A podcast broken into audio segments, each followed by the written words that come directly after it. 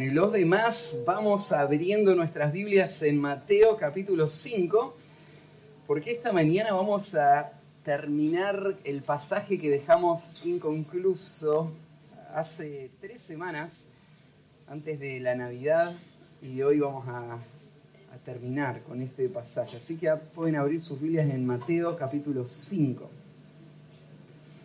Estamos en la última sección del capítulo del versículo 43 al 48. Antes de leer el pasaje, em, quiero recordarles el contexto de dónde estamos acá en esta, en esta sección. Y estuvimos hace ya varios meses recorriendo este sermón del Señor el, contexto es Jesús, eh, un año después que empezó su ministerio, ya con mucha popularidad, mucha gente que, quería escucharlo, eh, se fue a una zona solitaria y ahí él empezó a, enseñar. En realidad él había ido para, para estar a solas, orando, después sus discípulos estaban ahí y él bajó y, estaba ahí con sus discípulos, pero de repente había una multitud enorme que se había reunido. Así que Jesús le habla a sus discípulos, pero hay mucha gente escuchando ese día. Y en ese sermón, Jesús va a desplegar todo lo que implicaba lo que él había estado predicando. Por un año, él había estado diciendo, el reino de los cielos se ha acercado, arrepentidos y convertidos. Pero, ¿qué significa esto? Los judíos tenían una noción de lo que era el reino, pero a la vez eh, no entendían bien lo que implicaba. Cuando Jesús les hablaba de que Él, como el rey, había venido y que ahora era tiempo de que ellos se arrepientan. Ellos querían un rey, pero no querían la clase de rey que Jesús era. Más adelante eso se va a ver. Esta fue la primera eh, confrontación.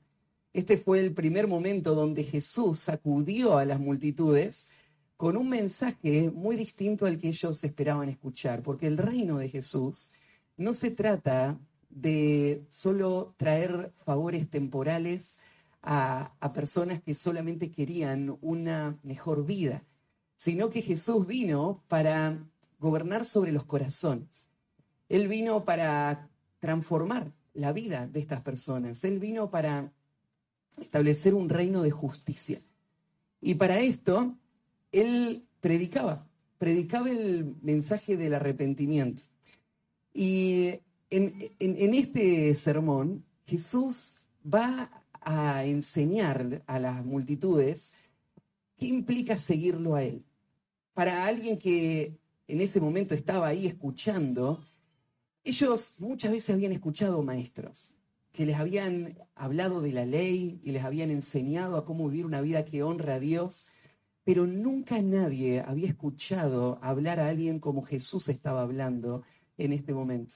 Las palabras de Jesús van a sacudir la vida religiosa de esa época, porque Jesús va a confrontar la hipocresía de gente que se creía religiosa, pero en realidad su corazón estaba muy lejos de Dios. Así que justo en esta sección, Jesús está explicando lo que significa algo que arrancó en el versículo 20. Miren, ahí Jesús le, va a decir a, a los judíos, porque os digo que si vuestra justicia no fuere mayor que la de los escribas y fariseos, no entraréis en el reino de los cielos. O sea, estos hombres que Israel creía que eran la, expresión máxima de santidad, estos hombres en realidad se quedaban cortos de lo que Jesús demandaba para todos los que querían ser sus discípulos. Cuando la gente escuchó esto, enseguida la pregunta hubiera sido, ¿Y cómo es esa justicia? Si ser un fariseo no alcanza, entonces, ¿qué hay que hacer? ¿Qué más se puede hacer? ¿De, qué, más podemos em, e, esforzarnos para lograr ser lo que Cristo pide de nosotros. Y Jesús lo que le va a explicar es que la justicia que Dios demanda para ser parte del reino no es una justicia que se puede lograr con el esfuerzo. Porque los fariseos, ellos representan lo máximo que una persona puede lograr siendo un religioso. Puede lograr cumplir reglas, pero no puede lograr cambiar el corazón. Y por eso esas reglas no sirven de nada, porque no surgen de un corazón que teme a Dios y que ama a Dios y que ama a otros. Y por eso la única esperanza que hay, la única manera de entrar en el reino de Cristo es que Dios cambie el corazón. Es, es un milagro.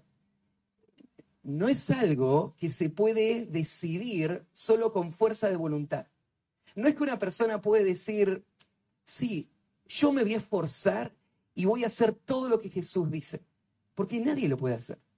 La única esperanza es darte cuenta de que es imposible y entonces venir a Dios en sus términos. Venir a Dios con un corazón quebrantado y arrepentido, sediento de la justicia que Dios da, creyendo en que Cristo es el que vino a buscar y a salvar a los pecadores, de los cuales yo soy el primero, y entonces ahí es donde Dios transforma el corazón y hace posible lo imposible hace posible que un hombre que antes era esclavo del pecado, ahora pueda vivir de acuerdo a la ley de Dios. Y ahí es donde se, puede vivir lo que Jesús demanda. El único que puede vivir las demandas de Jesús es una persona que nació de nuevo. Por eso cuando Jesús dice esto, ahora le, da una serie de ejemplos para que se den cuenta las multitudes de qué está hablando él. Hay seis ejemplos, nosotros ya los venimos estudiando y hoy estamos en el último. El último ejemplo tiene que ver con el amor. Eh, lo que Jesús demanda de sus seguidores es que amen, que amen a otros, que amen a otros como a sí mismos. Em, ya el, el, tema del amor había empezado en el versículo 38 y Jesús ahí empieza a hablar de que una persona que ama verdaderamente no va a buscar revancha contra los que le causan daño. Pero en el versículo 43, Jesús lleva ese principio aún mucho más lejos. Y Jesús dice, no es solamente que el que ama no va a reaccionar, porque eso lo puede hacer una persona que no ama también. Una persona que no ama puede refrenar su ira, pero solamente el Hijo de Dios va a poder hacer lo que Jesús va a señalar en estos textos, que es más que solamente no reaccionar, sino que es amar de todo corazón, en una manera incondicional, a la persona que me está hiriendo. De esto tratan estos versículos, ya empezamos a estudiarlos. Pero mm, déjenme recordarles algunas cosas que ya vimos en el estudio anterior. Una de las cosas que dijimos es que los fariseos, la gente religiosa de esa época, entendían que Dios quería que amemos. O sea, ¿quién no piensa que esto es así? Aún una persona que agarres de la calle y le preguntarías, ¿el amor es algo bueno? Sí, claro que sí, es algo bueno amar. los fariseos enseñaban, hay que amar hay que amar, pero ¿se acuerdan cuál era el problema? Ellos decían, hay que amar al prójimo, lo cual es verdad, es lo que Dios decía en la ley. Pero ellos lo que habían hecho era, habían encontrado la forma de justificar con la Biblia que estaba bien no amar a las personas que me dañaban. ¿Se acuerdan la ley? Lo que ellos enseñaban a, los judíos de ese tiempo era, tenés que amar a tu prójimo, pero a tu enemigo tenés que aborrecerlo. ¿De dónde sacaban esto los fariseos? Bueno, pasamos la vez pasada por algunos textos, ¿no? Donde, por ejemplo, Dios dice que Él va a destruir a los enemigos de Israel. Que Israel tenía que ir y matar a todos los cananeos, por ejemplo. Leímos los salmos en donde el salmista ora a Dios para que Dios destruya a sus enemigos. que Dios no tenga compasión, que Dios tome, eh, haga justicia.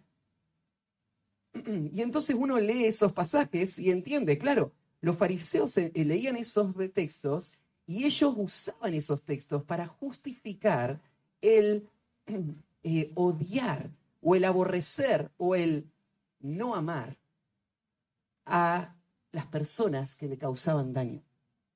Ahora, estos pasajes no, no hablan de esto. Pasamos nosotros por esos textos y dijimos, lo que esos textos nos muestran es que Dios no solamente trata a las personas en función de su relación específica, sino también en las trata como un juez que trae justicia sobre el mundo. Entonces, aunque Dios es un Dios que ama, Dios también va a condenar el pecado y va a juzgarlo. Así que cuando veíamos esos pasajes, lo que teníamos que entender es que en ningún momento Dios nunca dio a entender que el pueblo de Dios debe desear la destrucción o debe desear el mal o buscar el mal de aquellos que le causan el mal. Todo lo contrario. El corazón debe amar.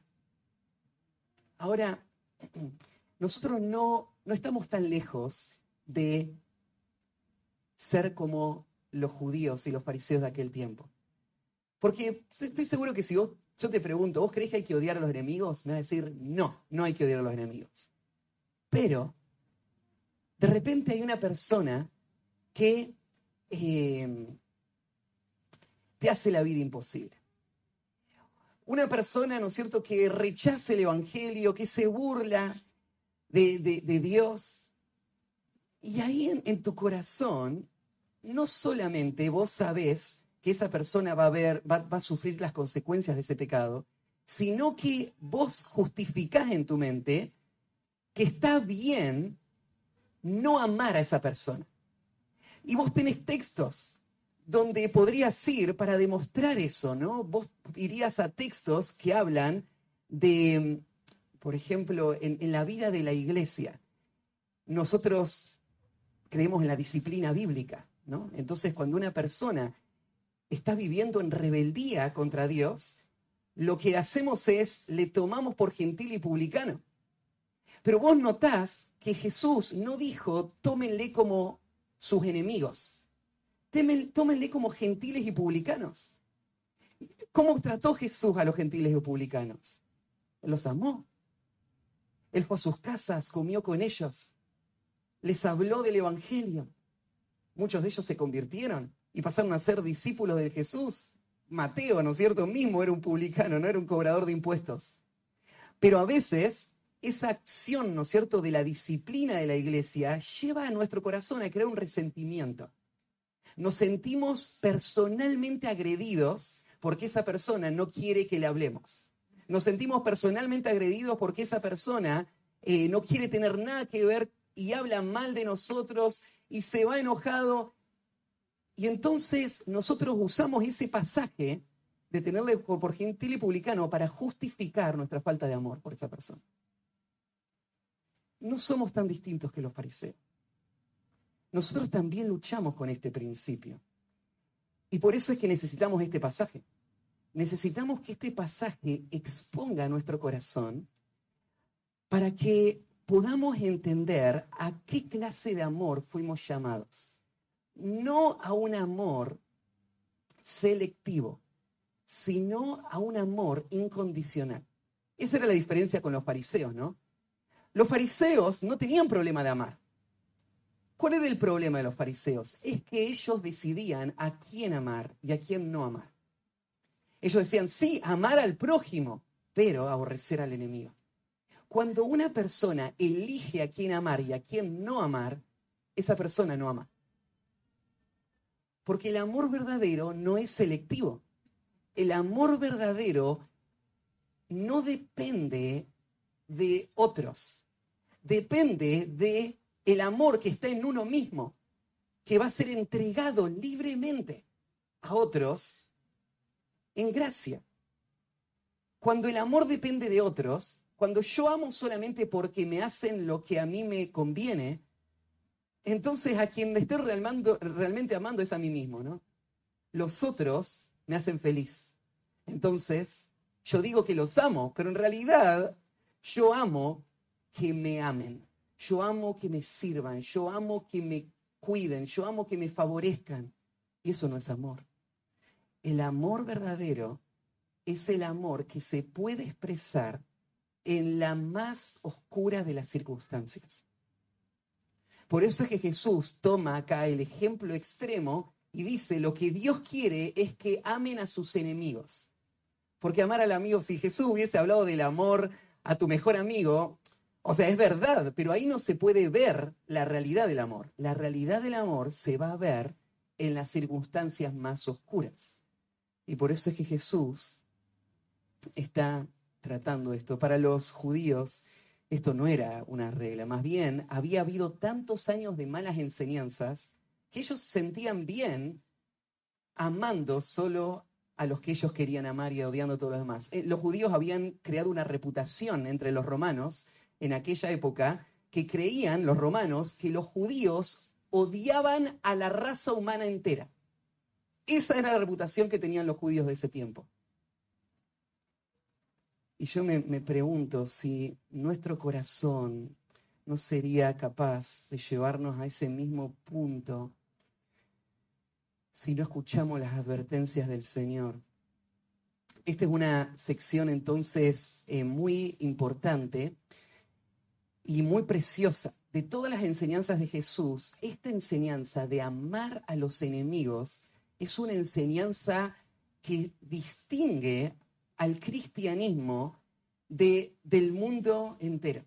Es una de las enseñanzas que tocan el corazón de, de la esencia de la enseñanza del Señor. Y tiene que ver entonces con este amor. Como yo decía al principio, este amor que es incondicional no es natural en el hombre. No, no arrancamos la vida con este amor en nuestros corazones. No lo podemos expresar, no podemos entenderlo ni vivirlo hasta que Dios, de una manera sobrenatural, cambie nuestro corazón y ponga ese amor en nuestro corazón, para que podamos entonces amar a otros. Ahora, déjenme em, un, segundito más antes de leer el pasaje. ¿Qué es amar? Estamos hablando del amor. Cristo quiere que amemos a nuestro enemigo. Pero ¿qué es amar a nuestro enemigo? Claramente no significa tener maripositas en nuestro estómago, ¿no es cierto? y tener sentimientos placenteros adentro nuestro. Porque eso no es amar. Bíblicamente, amor es otra cosa. La Biblia no relaciona el amor con sentimientos. Más bien, la Biblia relaciona el amor con una entrega incondicional, que va a estar dispuesta a pagar el precio por el bien del otro, esa persona a quien yo estoy amando ese es el amor bíblico. Amar es una decisión más que una, eh, un, sentimiento. Los sentimientos van y vienen. El amor no. Cuando un, marido le dice a su esposa, una esposa le dice a tu marido, ya no te amo, lo que, lo que evidencia esta persona es que no entiende el amor. Porque el amor no, no, se, no se trata de sentimientos se trata de un compromiso que se toma el día que decimos sí acepto. Y a partir de ese día hasta el último día, vamos a amar por una decisión, por un, llamado. Ahora, el amor es incondicional, es algo que solo Dios puede hacer. La, la, semana pasada pensamos, por ejemplo, cuando Jesús dice que tenemos que amar a nuestro enemigo, no quiere decir Jesús que vos tenés ganas de sentarte a tomar unos mates con esa persona? Porque probablemente no. Probablemente todo tu ser dice, no hagas nada por él. No lo mires con, con buenos ojos. Todo tu ser lo dice. Pero ¿qué es amor? Amor es el poder de pasar por alto esos sentimientos. El amor va a trascender esa actitud para poder hacer lo que realmente sé que debo hacer. Esto no es hipocresía, esto es amor. Porque amor no está asociado a sentimientos, sino a una decisión. Esta semana eh, leía a un comentarista decir, amor es lo que hace un papá cuando a las 3 de la mañana se le tocan, está durmiendo y es su hijito, y le dice, papá, vomité todo en mi cama. Y el papá está ahí durmiendo ¿eh? y se quiere levantar ahí para ayudar a su hijo. No, él quiere seguir durmiendo, ¿no? Pero él se va a levantar, va a ir a la cama, va a sacar todas las sábanas, va a bañar a su hijo, lo va a acostar de nuevo. ¿Por qué lo va a hacer? No es amor, no tiene que ver con sentimientos, ¿no? Bueno, algo así tenés que entender. El, amor bíblico tiene que ver con buscar el bien de otros, pagando el precio que eso implica. Y el amor que acá Jesús está pidiendo que tengamos por nuestro enemigo, va a tomar Jesús en los primeros versículos, ahora lo vamos a leer, el ejemplo del Padre, de Dios mismo, como el modelo de cómo es que debemos amar. Porque va a decir que cuando amamos de esta manera, estamos pareciéndonos a Dios, a un Dios que ama así. Hoy hay muchas doctrinas falsas que distorsiona la imagen de Dios. Pero Dios es un Dios que ama. Es un Dios que ama incondicionalmente. Y hay muchos que se retorcerían en sus asientos cuando escuchan esa expresión. Pero es lo que la Biblia dice. Cuando dice en Romanos 3, en Juan 3:16, que Dios amó al mundo y dio a su Hijo no amó a un mundo que lo amaba a él. No amó a un mundo que le honraba a él, le respetaba a él, le servía a él. Amó a un mundo rebelde. En Romanos 5.8 dice, mas Dios muestra su amor para con nosotros en que siendo aún pecadores, Cristo murió por nosotros. O sea, Cristo no murió por nosotros cuando nosotros ya nos habíamos arrepentido, ¿no? Él murió por nosotros cuando estábamos en rebeldía. O sea, cuando nosotros le escupíamos en la cara, Él estaba muriendo a favor nuestro. Ese es el amor de Dios. El amor de Dios es el amor de un Dios que extiende sus brazos todo el día a un pueblo rebelde y contradictor. El amor de Dios lo podés ver ilustrado, por ejemplo, en la historia de Jonás. Cuando también tenías una nación orgullosa que miraba a sus enemigos con desprecio y que estaba esperando que Dios mande fuego del cielo y los aniquile a todos, y Dios llama a un profeta, lo manda a Nínive para que predique un mensaje de arrepentimiento. Ese profeta no quiere ir porque no quiere que se arrepientan. No quiere que Dios los perdone. O sea, que Dios bendiga a esa nación que son nuestros enemigos. Es algo impensable. Así que Jonás no quería ir, no le quedó otra. Terminó Dios llevándolo a la fuerza y Jonás predica y todo Nínive se convierte. Y Jonás, ¿qué hace? Se enoja.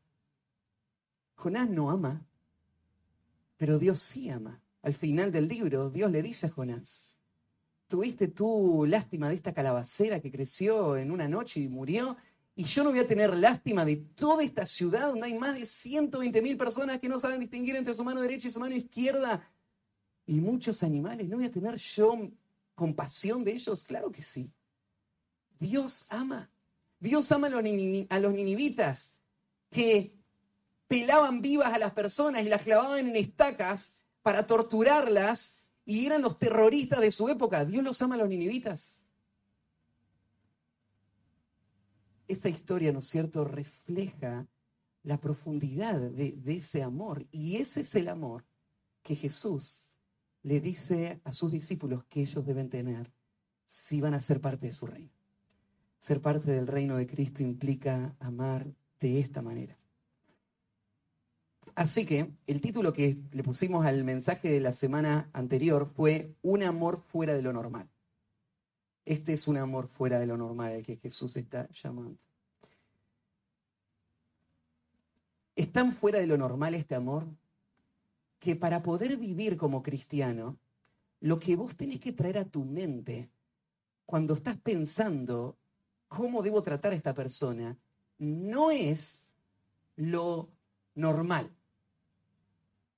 lo natural, lo general, lo que cualquier otro haría. Eso no importa. Lo que tenés que traer a tu mente es el amor de Dios. Porque lo que vos has sido llamado a vivir no es un amor normal, sino que es el amor de Dios. Un amor sobrenatural, un amor que no es normal. Así que, leamos el pasaje. Dice en el versículo 43, aunque esto ya los estudiamos, voy a leer toda la sección. Oíste que fue dicho, amarás a tu prójimo y aborrecerás a tu enemigo. Pero yo os digo, amad a vuestros enemigos, bendecid a los que os maldicen, haced bien a los que os aborrecen y orad por los que os ultrajan y os persiguen, para que seáis hijos de vuestro Padre que está en los cielos, que hace salir su sol sobre malos y buenos, y que hace llover sobre justos e injustos. Porque si amáis a los que os aman, ¿qué recompensa tendréis?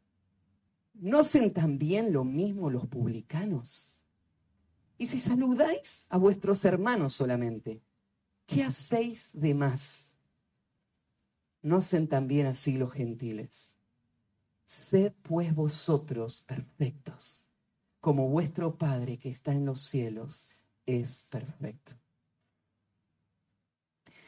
Hoy nos toca el cuarto punto en relación a este amor. Déjenme recordarles los primeros tres. Un amor fuera de lo normal, en primer lugar vimos, en una sociedad que no entiende lo que es amar. Y estudiamos ahí el versículo 43, cuando Jesús explicó cómo se entendía el amor en esa época. Y el amor se entendía en una forma selectiva. El amor que Jesús va a demandar es un amor que el mundo no entiende. Es un amor nuevo, es un amor distinto a todo lo que vos pensabas. En segundo, segundo punto, vimos este amor por el normal, vimos en el que no hay condiciones para amar. Y vimos el versículo 44 donde Jesús dijo amar a, los enemigos, a los que les maldicen, les hacen, eh, les aborrecen, les ultrajan, les persiguen. Este amor no tiene que ver con lo que el otro haga o deje de hacer. Aún en estos casos tan extremos, este amor se mantiene. No solo en ese momento, el amor es constante, pero en ese momento es donde se ve que es amor verdadero. ¿sí? Porque se mantiene aún cuando las circunstancias son las más adversas. El tercer punto, vimos un amor fuera de lo normal en el que se vea al Dios que modela cómo amar, en el que se vea al Dios que modela cómo amar. Y decíamos ahí que lo que estamos haciendo al amar de esta manera es demostrar que somos hijos de Dios. Y, veíamos eh, cuando estudiamos este pasaje que todo hijo se parece a su padre, por, ejemplo, por lo menos en algo. Tal vez no en todo, pero hay alguna cosa que se parece a su padre. ¿no? Los que dicen ser hijos de Dios no pueden ser totalmente distintos a Dios. Tienen que reflejar a Dios. Y una de las cosas que tienen que reflejar es el amor de Dios. No quiere decir que amando de esta manera vamos a llegar a ser hijos de Dios, sino lo contrario. Siendo hijos de Dios es que podemos amar de esta manera. Y amamos para reflejarlo. Y es lo que decía ahí en el versículo 45. Hoy vamos al cuarto punto. Un amor fuera de lo normal en el que el creyente se distingue por cómo puede amar, en el que el creyente se distingue por cómo puede amar. Llegamos al versículo 46 y empieza con un porque. Y ese porque nos va a dar la razón por la que tenemos que parecernos al Padre y reflejar su carácter amando de esta manera incondicional. la, pregunta tiene que ver ahora con la motivación. ¿Qué me mueve a tener que vivir de esta manera? ¿Cuál es la razón para esforzarme en vivir una clase de amor que nadie vive? ¿Por qué hacerlo? Acaba de venir la razón. Y fíjate que la razón no tiene que ver con tu beneficio. No tiene que ver con que vos vas a salir mejor parado. Entonces, hoy el mundo, por ejemplo, cuando piensa en amar, está calculando el resultado que va a venir por esto, ¿no? Entonces, lo que piensa es, me conviene seguir amando, porque de otra manera voy a perder un montón de los beneficios que tengo hoy. Entonces, no me conviene no amar. Entonces, es una cuestión de eh, una evaluación de qué es lo mejor para mí. Pero cada Jesús va a mostrar que la razón no pasa por ahí. La razón de amar de esta manera tiene que ver con nuestra identidad, tiene que ver con quién somos, tiene que ver con agradar a Dios, complacerlo a Él. No, no, solo con cómo voy a salir yo de esta situación. Tiene que ver con su aprobación y tiene que ver con nuestra identidad. Fíjate cómo lo dice Jesús. Él dice, si amáis a los que os aman, ¿qué recompensa tendréis? Los fariseos no tenían problema con el mandamiento de amar. ¿Se acuerdan? El problema estaba en decir que hay que amar a cualquiera, en cualquier situación. Ahí estaba el problema, ¿no? Entonces acá Jesús va a hablar, bueno, ¿a quién tenemos que amar? Tenemos que amar al enemigo. Y, y y la, situación, él va a, decir, cual, cualquier persona puede amar a alguien que le favorece. Por eso no hay, no hay nada especial en eso. La, forma como, como, Jesús lo, va a decir es en, en dos partes. Fíjate la primera pregunta. Si amáis a los que os aman, primera pregunta, ¿qué recompensa tendréis? Esta es una pregunta retórica que se responde con la afirmación negativa. ¿Qué recompensa tendréis? Ninguna recompensa. Es lo que Jesús está dándole a entender a estas personas. Lo que le está diciendo es, si aman solo al que le aman, no va a haber ningún reconocimiento de Dios de esta acción como algo digno de ser alabado o digno de ser premiado. La palabra que usa, recompensa, literalmente tiene que ver con un salario, con una paga. Hemos estado hablando de las recompensas, ¿no? En la reunión casera, estamos ahí en Efesios capítulo 6 y hablamos de los esclavos que están sirviendo a amos de este mundo, amos carnales, pero que atrás de ellos ellos están viendo a Cristo y están sirviendo a Cristo. Y entonces Dios les va a pagar por eso.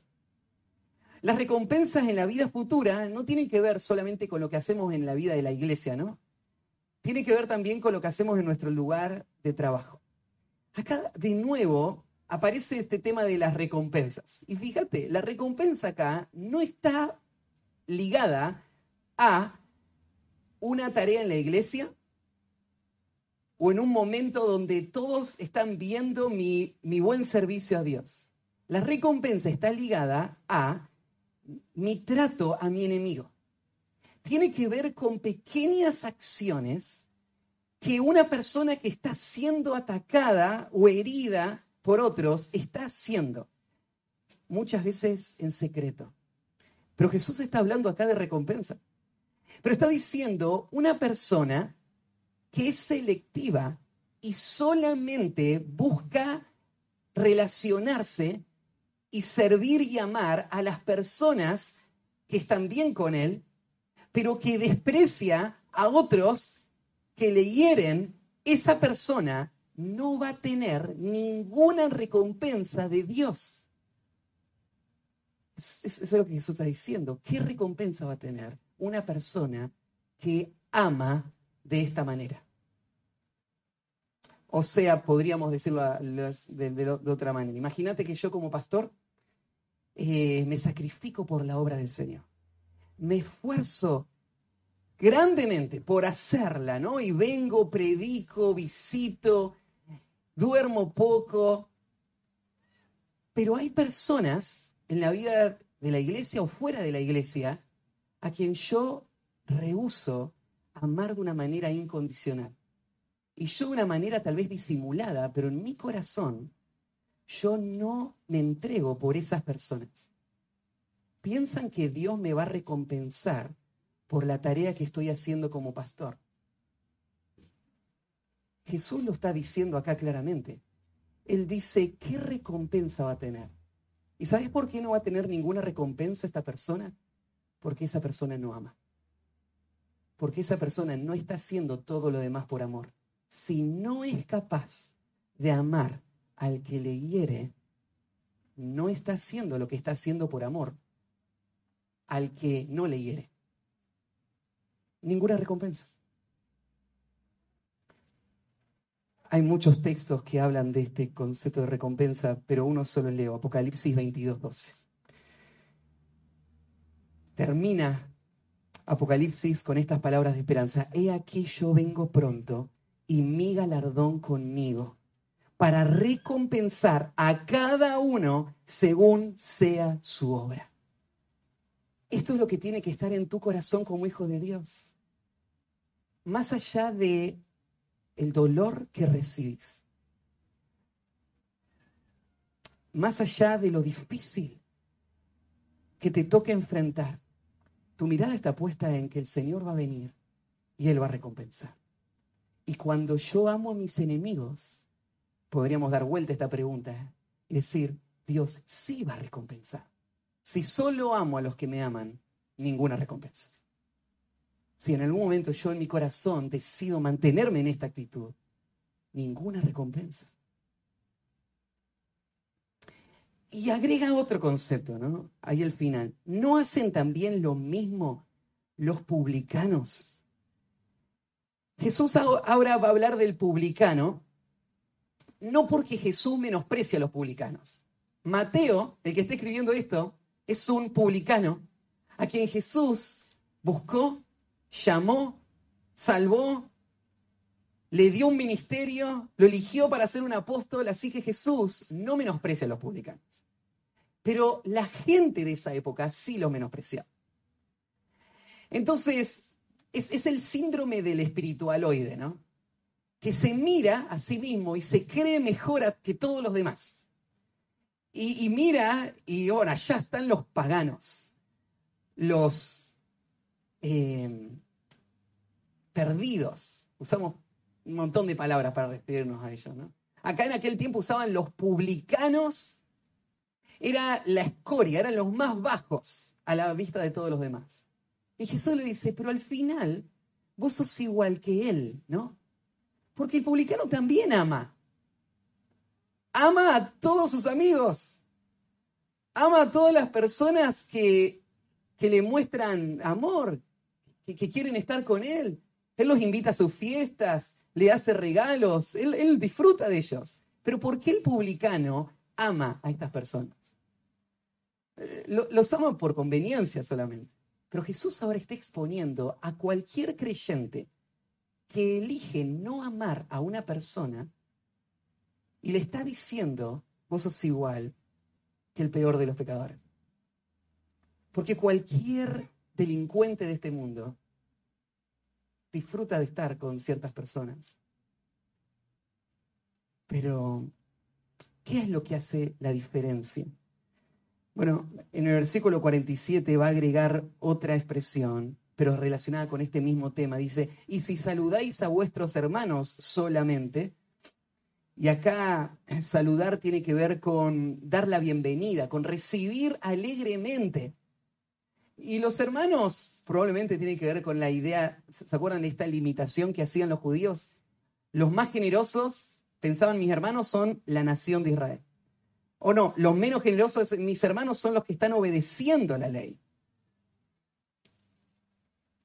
Bueno, sea como sea que definas esto, Jesús dice, si vos sos selectivo, y mire esta pregunta, ¿qué hacéis de más?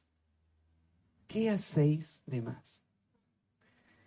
esta pregunta va al corazón de todo este pasaje. ¿Se acuerdan cómo empezamos? Ahí en, en, el versículo 20, Jesús le dijo, miren, si la justicia de ustedes no excede a la de los fariseos, no van a entrar al reino. O sea, desde el comienzo Jesús le está diciendo a sus discípulos que el creyente, el cristiano, por naturaleza es uno que va más allá que lo que el resto del mundo puede ir. Y en esta pregunta Jesús lo está sacando a luz. Porque es natural, el creyente no hace lo que cualquier otro puede hacer. El creyente va más allá que lo que el resto del mundo puede hacer y hace lo que nadie podría hacer sin un corazón transformado. Pero si yo solo amo a los que me aman, de nuevo la pregunta es, ¿qué estoy haciendo de más? El creyente no es superior al mundo. Somos pecadores igual que todos los demás. Pero el creyente, en su vida de santidad, en su vida espiritual, él va mucho más allá que lo que el mundo puede ir. Esto es lo que Jesús está señalando acá.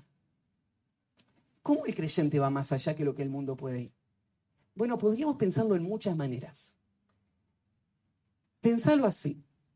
El mundo, una persona del mundo, podría reconocer sus faltas y decir, sí, yo sé que yo peco. Y eso cualquiera lo puede hacer. Pero solo el creyente puede verse totalmente perdido por sus pecados y en necesidad de la gracia de Dios para su salvación. Solamente el creyente puede hacer eso. Un no creyente ve, por ejemplo, su, pecado y dice, sí, yo sé que yo peco, pero yo peco porque los otros me hicieron esto. O sea, él no está viendo su pecado no lo está viendo como el creyente lo ve. Un no creyente puede decir, sí, yo sé que yo peco. Y es más, es terrible, nunca voy a poder vencer el pecado. No hay más esperanza para mí, soy, no sirvo para nada. Y sí lo puede decir, porque en su mente él no entiende lo que es estar totalmente vacío porque él querría tener algo de justicia propia, pero no la tiene. Y eso le desespera y le hunde en la destrucción. Pero el creyente puede entender lo que es estar completamente vacío. Y viéndose completamente vacío, aceptar esta realidad para que le lleve a encontrar la única esperanza fuera de él y no en él.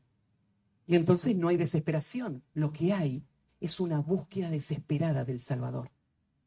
El creyente va más allá que el, impío. El, impío, eh, acá estamos viendo, por ejemplo, puede amar, pero no puede amar en la extensión que el creyente puede amar. Siempre en la mente del impío hay una ecuación, hay una fórmula, hay una evaluación de los beneficios, ya sea en, cualquier forma que estos se expresen, que este sacrificio produciría. Solo el creyente puede amar libremente. El creyente puede ir más allá. Y Jesús está señalando esto. Y le está diciendo, ¿qué hacéis de más? ¿No hacen también así los gentiles? En otra manera de decirlo, Jesús le está diciendo esto. La vida del creyente debe percibirse claramente como yendo mucho más allá en el amor que lo que cualquier persona de cualquier otro contexto podría ir. Te digo, este mundo tiene grandes referentes, héroes, que considera gente que ha hecho grandes cosas por el bien de la humanidad. La mayoría de ellos son personas que niegan a Cristo, son incrédulos. ¿Sabes lo que está diciendo Jesús? Un creyente verdadero va mucho más allá que lo que Gandhi jamás llegó. Un creyente verdadero va mucho más allá. Cualquier gentil puede hacer esto. Ahora, esto nos lleva a enfrentarnos con una pregunta. La pregunta es esta. ¿Hay algo especial en tu vida? Quiero que vos pienses en tu propia vida y pienses si en tu vida hay algo especial que no hay en ninguna persona en el planeta Tierra fuera de Cristo. O lo que vos vivís es algo que otros sin Cristo podrían vivir también. O dicho de otra manera, hay algo de la naturaleza divina en tu vida. ¿Hay algo de los genes de Dios en tu vida o no? Si no hay nada de los genes de Dios, si no hay nada que te distingue del mundo, entonces probablemente es porque no sos un hijo de Dios. Si sos un hijo de Dios, entonces tenés que entender que fuiste llamado a vivir mucho más allá que lo que este mundo puede vivir y que Dios te dio el poder para hacerlo. Entonces, cuando yo te pregunto si hay algo distinto en tu vida, no te estoy preguntando si tu vida es una vida bastante moral, porque eso cualquiera lo puede hacer. En cualquier religión, personas pueden lograr vivir una vida moralmente más alta que la tuya. Entonces, no te estoy preguntando si vos te considerás una persona moral. No te estoy preguntando si vos asistís a la iglesia o te esforzás como creyente, porque eso lo puede hacer cualquiera. Te estoy preguntando si vos ves en tu vida algo que te distingue algo que no es posible para alguien sin Cristo. Esto es lo que está señalando Jesús acá. Cualquier gentil puede hacer esto. Ustedes más. Entonces, un amor fuera de lo normal en el que el creyente se distingue de cómo puede amar. El último punto. Un amor fuera de lo normal en el que avancemos a nuestro destino glorioso al amar en el que avancemos a nuestro destino glorioso al amar. Termina el, último versículo con un pues. Este pues podríamos traducirlo también como un por lo tanto. O sea, es una recapitulación de Jesús en donde nos da una consecuencia lógica y una exhortación final. Por lo tanto, podríamos poner, ¿no? el último punto dice, en el que avancemos a nuestro destino glorioso al amar. Entonces podríamos cerrar este llamado a amar al enemigo, está apuntando a esta conclusión lógica y este llamado final del Señor que lo engloba todo y lo cierra como un paquete con esta expresión, Sed pues vosotros perfectos. Lo que Dios, lo que Jesús está diciendo es que sus discípulos son hombres y mujeres que entienden que han sido llamados a la perfección. Este sed perfectos se entiende como una orden, dando a entender que esa perfección todavía no está pero es a donde el creyente va, es a donde el creyente se estira, es lo que el creyente busca, es lo que él va a obedecer, él debe ser perfecto. En este contexto podemos pensar perfecto en el amor con el que él ama. El creyente va a ser perfecto en todo, debe ser perfecto en todo, pero acá él debe ser perfecto. Ahora, ¿es nuestro amor perfecto? Aún no. Aún no. Como ningún otro aspecto de nuestra vida es perfecta. Pero cuando fuimos salvados, fuimos salvados para ser perfectos. Hay muchos textos.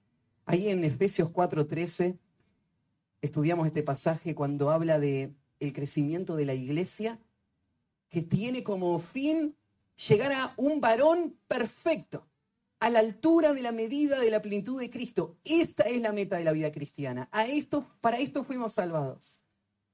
En Colosenses 1:28, Pablo dice que cuando él hace el ministerio, su objetivo es presentar perfecto en Cristo Jesús a todo hombre, la perfección y nada menos que la perfección.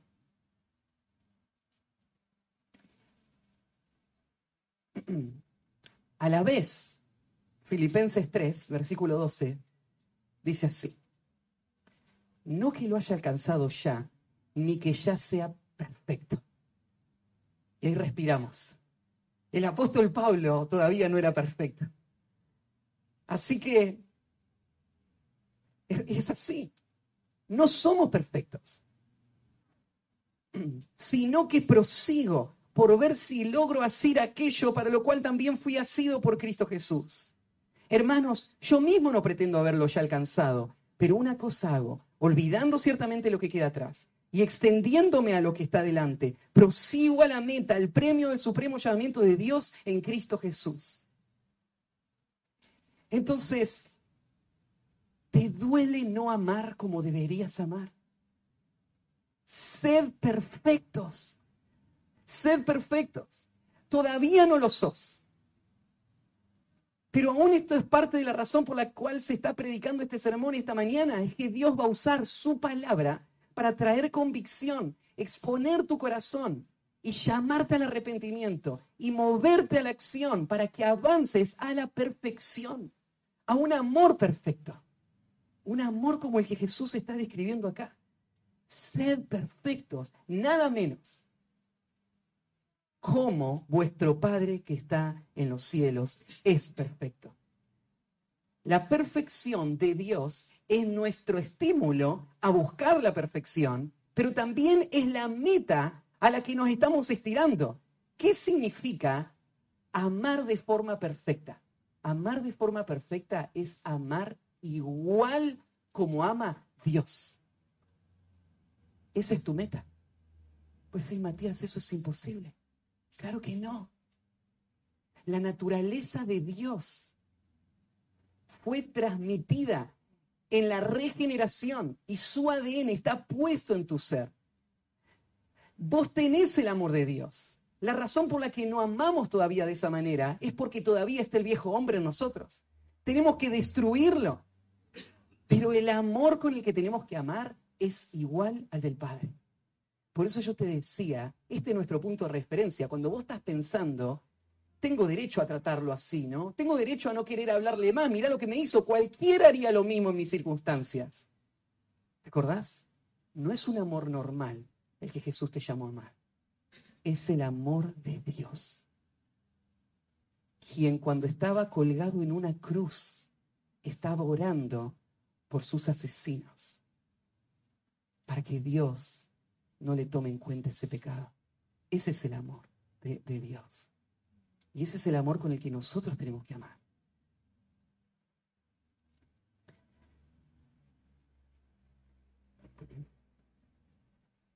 Para terminar, veíamos que amar al prójimo es un mandato que está en el Antiguo Testamento y resume toda la ley. Pero lo que Jesús está haciendo acá es elevando este concepto a, una, a un nivel superior. Porque ningún pasaje del Antiguo Testamento usa esta expresión, amen a sus enemigos. Jesús le va a decir estas palabras. Y Él está golpeando nuestro corazón y nuestro orgullo con estas palabras. Em, decíamos, esto no se trata de un sentimiento. Así que amar a tu enemigo no depende de que vos sientas deseos de acercarte a Él, o de ayudarlo, o de servirlo. Significa que vos entiendas quién sos en Cristo, la paternidad de Dios sobre tu vida, tu deseo de tener la aprobación de Dios y tu determinación a amar, tal como Dios ama.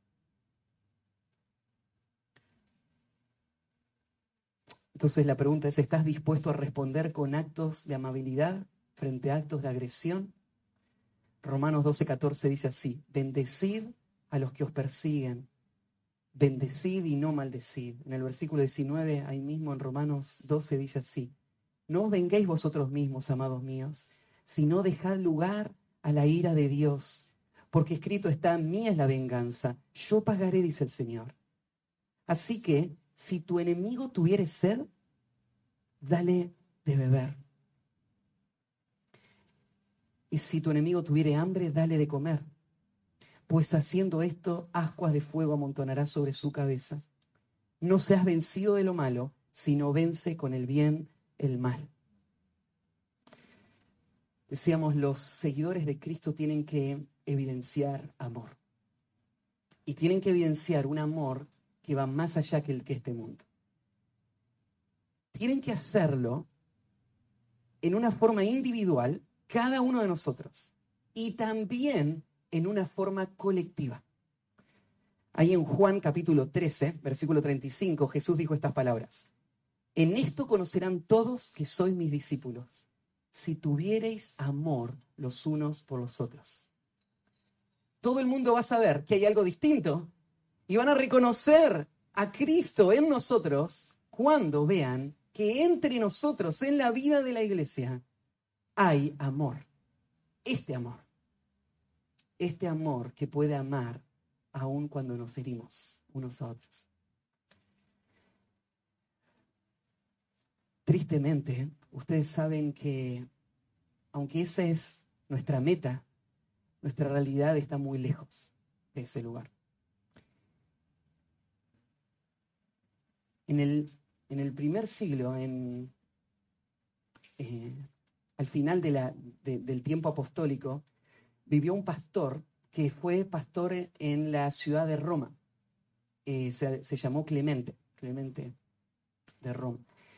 Y él escribió, eh, bueno, dos cartas tenemos con su nombre. Hay una que probablemente no era suya, pero en una de sus cartas él escribió esta exhortación y parece tan actual.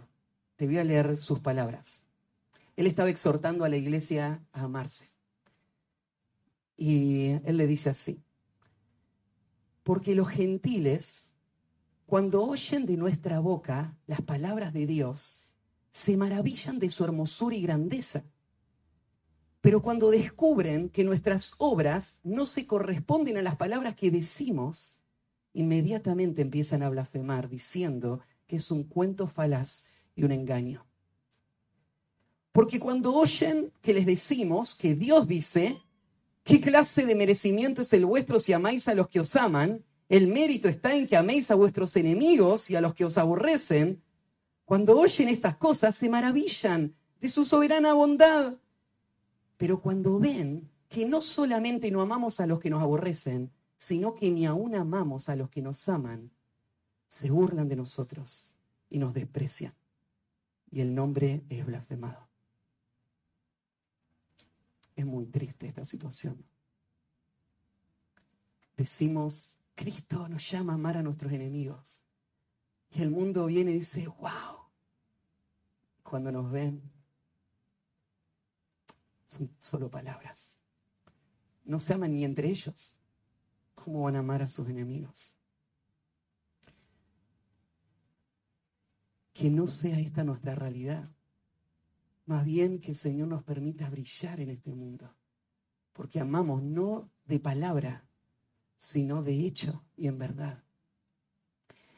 Déjeme terminar con una historia no suelo usar muchas ilustraciones, pero em, hay una historia que refleja muy bien estos principios que hemos estado estudiando sobre este amor a los enemigos. Eh, es la historia de una mujer que nació en 1892 en la ciudad de Ámsterdam, allá en los Países Bajos, en Holanda.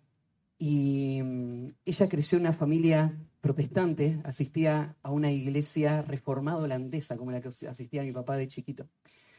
Y mm, su familia era una familia muy piadosa, muy temerosa de Dios, de muy chiquita eh, fue instruida en la palabra y se involucró en la iglesia. Em, tenían un ministerio que ella misma había empezado para enseñar la Biblia a niños, para enseñar diferentes em, habilidades y su nombre es Cori, Cori Tembum. Ella era eh, en, su, en, su, familia una niña disciplinada, amorosa, empezó a crecer, eh, siguió el oficio de su papá, era eh, relojero su papá y ella se convirtió en la primer mujer certificada como relojera en su país. Llegó un momento donde mm, la guerra empezó a acercarse en la época de la expansión nazi y llegó hasta Holanda también. Y mm, a los 56 años de ella fue que el país fue tomado. Y ella con su familia eh, se encontró en una situación, en un momento, cuando llegó un judío a pedir ayuda. En ese tiempo los nazis perseguían a los judíos, los odiaban y querían matarlos. Y mm, ella empezó a dar cuidado y ayuda a muchas familias judías. En un momento lograron construir un, escondite en la relojería y organizarse para poder guardar personas ahí y esconderlas. No recuerdo cuánta es la cantidad de personas, pero un montón de personas eh, ellos lograron salvar de esta manera. Y hay una película que se escribió, ustedes la pueden googlear ahí en, en Google, se llama El refugio secreto y cuenta la historia de, de Cory y su familia. Y es una película muy vieja, estaba en cinta y ahora seguro que la van a encontrar en YouTube. Pero mm, en un momento eh, alguien los denunció y llegó la policía y se los llevaron a ella y toda su familia. Los llevaron a un campo de concentración donde su papá murió por un lado y después ella y su hermana fueron llevadas a otro campo. Y estando ahí en el campo de concentración, es hermoso escuchar las historias, ¿no es cierto? Su hermana fue la que sostuvo espiritualmente a, a en momentos de mucho desánimo. Betsy se llamaba la hermana. Y mm, juntas decidieron tener una actitud de, gozo, contentamiento y de servicio en ese lugar. Lograron meter una Biblia escondida entre, entre la ropa y leían sus Biblias a sus compañeras ahí a las noches. Hicieron un ministerio precioso. Muchos fueron muriendo en el transcurso y un día Betsy murió. Una semana o dos semanas después de la muerte de Betsy, la liberan a Cory y ella, ahora que queda libre, decide dedicar sus últimos años a servir a personas. Crea un centro como de ayuda y de asistencia a personas y mm, empieza a viajar por el mundo contando su historia. Personas la, invitan y, ella llega a las iglesias y le contaba lo que había pasado y cómo el Señor le sostuvo en todo ese tiempo. Un día estaba en una iglesia em,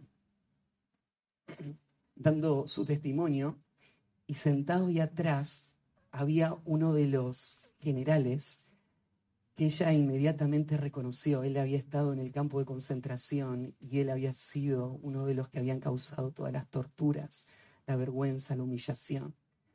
Y se le hizo un nudo en la garganta y no sabía cómo iba a reaccionar.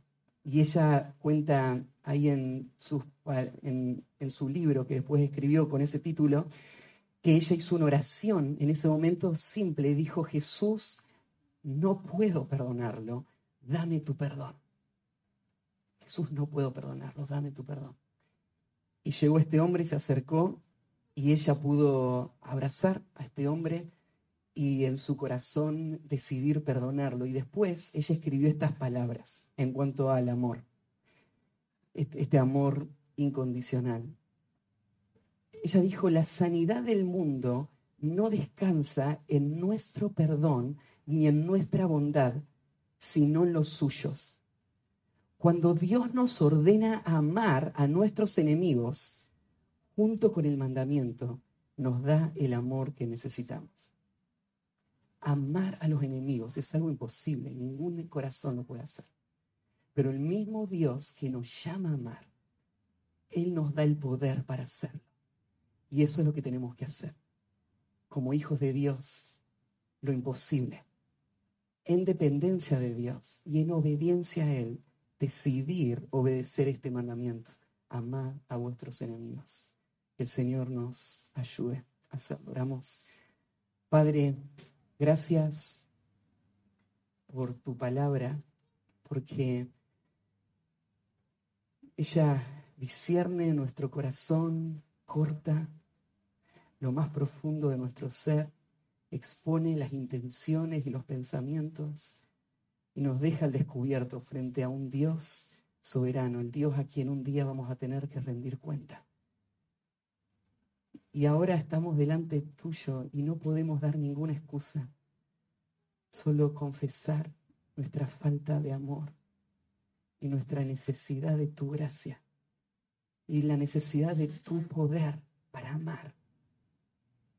Hazlo, Señor, en nosotros para que este mundo vea a Cristo Ayúdanos, Señor, a amarnos a nosotros, entre nosotros, en todo tiempo, pero especialmente ayúdanos cuando venga la prueba y la dificultad.